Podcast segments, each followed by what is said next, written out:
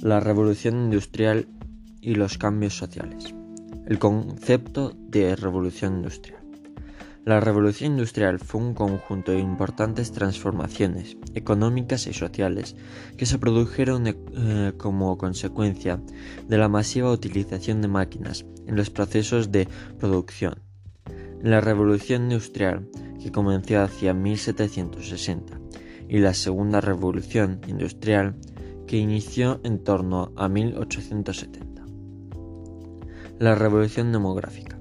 Hasta el siglo XVIII, la población inglesa creció lentamente debido a que la natalidad era elevada, pero también lo era la mortalidad.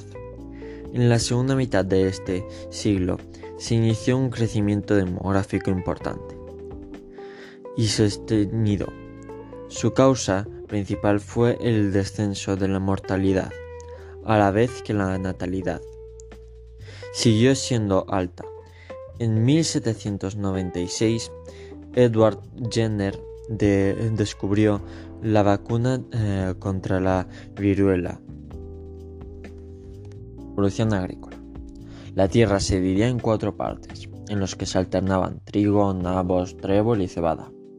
De este modo se cultivaba sin agotar la fertilidad del suelo, ya que el trébol ayudaba a la tierra a recuperar los nutrientes. Además, los nabos y el trébol servían para alimentar al ganado, lo que permitió aumentar la cabaña ganadera y disponer de más abono animal para fertilizar los campos. A finales del siglo XVIII, el arado de madera fue sustituido por el arado de hierro. Las revoluciones liberales acabaron con las propiedades señoriales y comunales explotados de forma colectiva y la tierra se convirtió en propiedad privada. El gran desarrollo de la navegación. La producción industrial británica creció a gran velocidad, lo que hizo necesario contar con transportes rápidos y seguros para asegurar el aprovisionamiento de las fábricas y la distribución de las mercancías. En el siglo XVIII el transporte por carretera era incómodo, lento e inseguro. En 1807 el estadounidense Fulton puso en funcionamiento la primera línea comercial con barcos propulsados por vapor. Al principio, los barcos de vapor solo eran aptos para la navegación fluvial, por la que los clippers Grandes veleros seguros y rápidos siguieron dominando los mares. La era del ferrocarril.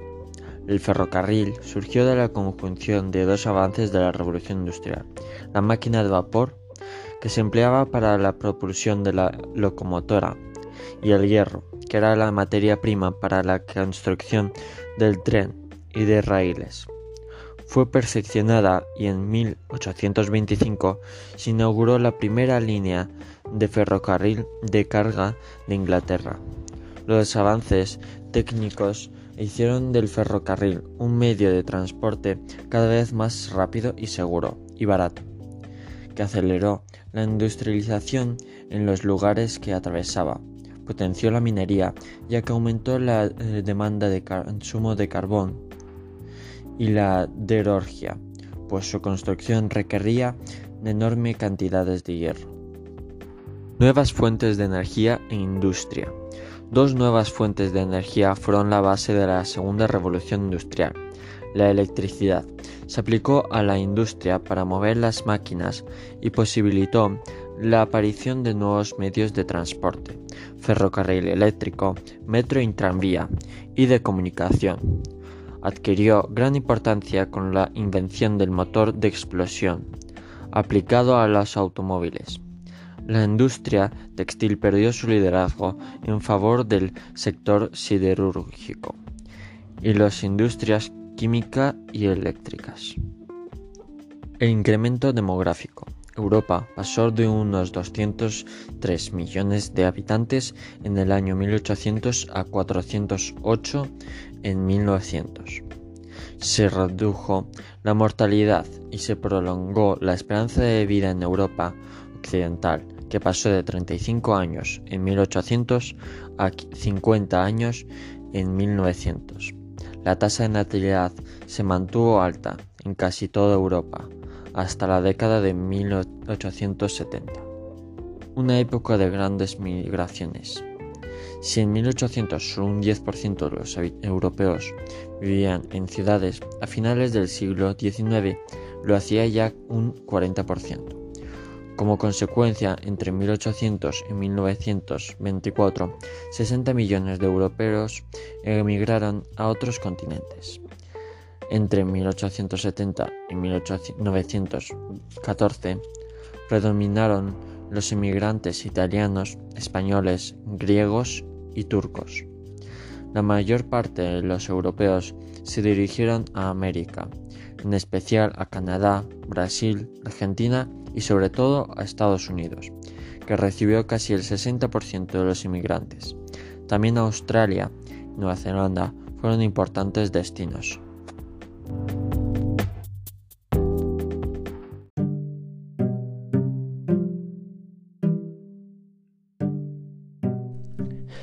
Los efectos de la industrialización en la población. A lo largo del siglo XIX se aceleró el crecimiento de Europa y pasó de unos 203 millones de habitantes en el año 1800 a 480 millones en 1900.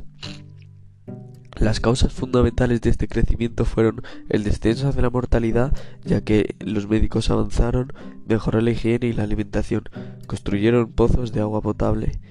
Este aumento de población también fue creciendo gracias a que la tasa de natalidad se mantuvo alta en toda Europa hasta la década del siglo 1870. Esta fue una época de grandes migraciones. Hubo varias oleadas de migraciones transoceánicas. Hasta 1870 fueron fundamentalmente británicas y escandinavas. Entre 1870 y 1914 predominaron los emigrantes italianos, españoles, griegos y turcos. La sociedad de las clases. La clase alta. La nueva sociedad industrial se basó en la igualdad jurídica. Todos los varones eran juzgados por las mismas leyes y tribunales. En el siglo XIX, la aristocracia perdió parte de su... Los efectos de la industrialización en la población. A lo largo del siglo XIX se aceleró el crecimiento de Europa y pasó de unos 203 millones de habitantes en el año 1800 a 480 millones de habitantes en el año 1900.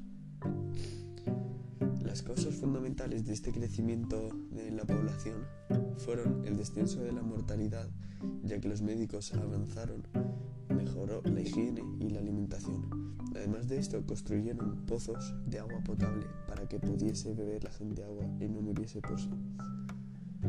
Este aumento de población también fue creciendo gracias a que la tasa de natalidad se mantuvo alta en toda Europa hasta la década del 1870.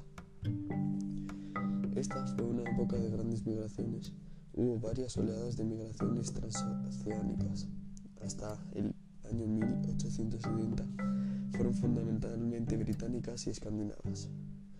Entre el año 1870 y 1914 predominaron los emigrantes italianos, españoles, griegos y turcos. La sociedad de las clases. La clase alta. La nueva sociedad industrial se basó en la igualdad jurídica. Todos los varones eran juzgados por las mismas leyes y tribunales. En el siglo XIX, la aristocracia perdió parte de su preeminencia social cuando se eliminaron sus derechos señoriales sobre los campesinos y empezaron a pagar impuestos. La alta burguesía se convirtió en la clase poderosa de la nueva sociedad industrial, englobada, englobaba grupos diversos como empresarios, altos funcionarios y algunos profesionales liberales. Los burgueses vivían en las ciudades y en los barrios de nuevos de los ensanches. Las clases medias y bajas. A finales del siglo XIX, los países industrializados nacieron unas amplias clases medias y pequeña burguesía, cuyo número cada vez era mayor. Su posición económica era más alta que la de los de las clases bajas. La clase media era un grupo de era un grupo heterogéneo formado por maestros, artesanos y pequeños comerciantes. La revolución industrial dio lugar a la aparición del proletariado, integrado por quienes solo poseían fuerza de su trabajo y la vendían a cambio de un salario, es decir, por los obreros. Los niños dejaban la escuela muy pronto porque su trabajo era necesario para el sustento de la familia. Esto dificultaba la posibilidad de escalar en una mejora social. También pertenecía a las clases populares del, del servicio doméstico. La concentración de obreros en las fábricas les hizo tomar conciencia de su dura situación laboral e integraron mejorarla. Se conoce como movimiento obrero al conjunto de iniciativas colectivas llevadas a cabo por los trabajadores asalariados para mejorar sus condiciones de vida.